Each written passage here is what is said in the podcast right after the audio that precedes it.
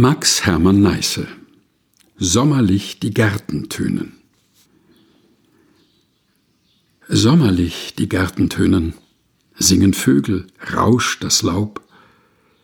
Hinter all dem zärtlich Schönen geht die Raserei auf Raub. Sie verstockt sich nicht zu hören auf des Lebens Harmonie.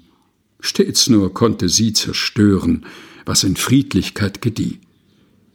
Wir, die dankerfüllt genießen, was in Busch und Baum geschieht, die sich gern bezaubern ließen durch der Jahreszeiten Lied, wittern plötzlich das Verderben, das mich, der das Leben liebt, dennoch lässt gewaltsam sterben, wenn es alles dies noch gibt, ungestört vom Bomberdröhnen gegen Schlachten donnertaub, sommerlichen Glückestönen, Lerche und bewegtes Laub.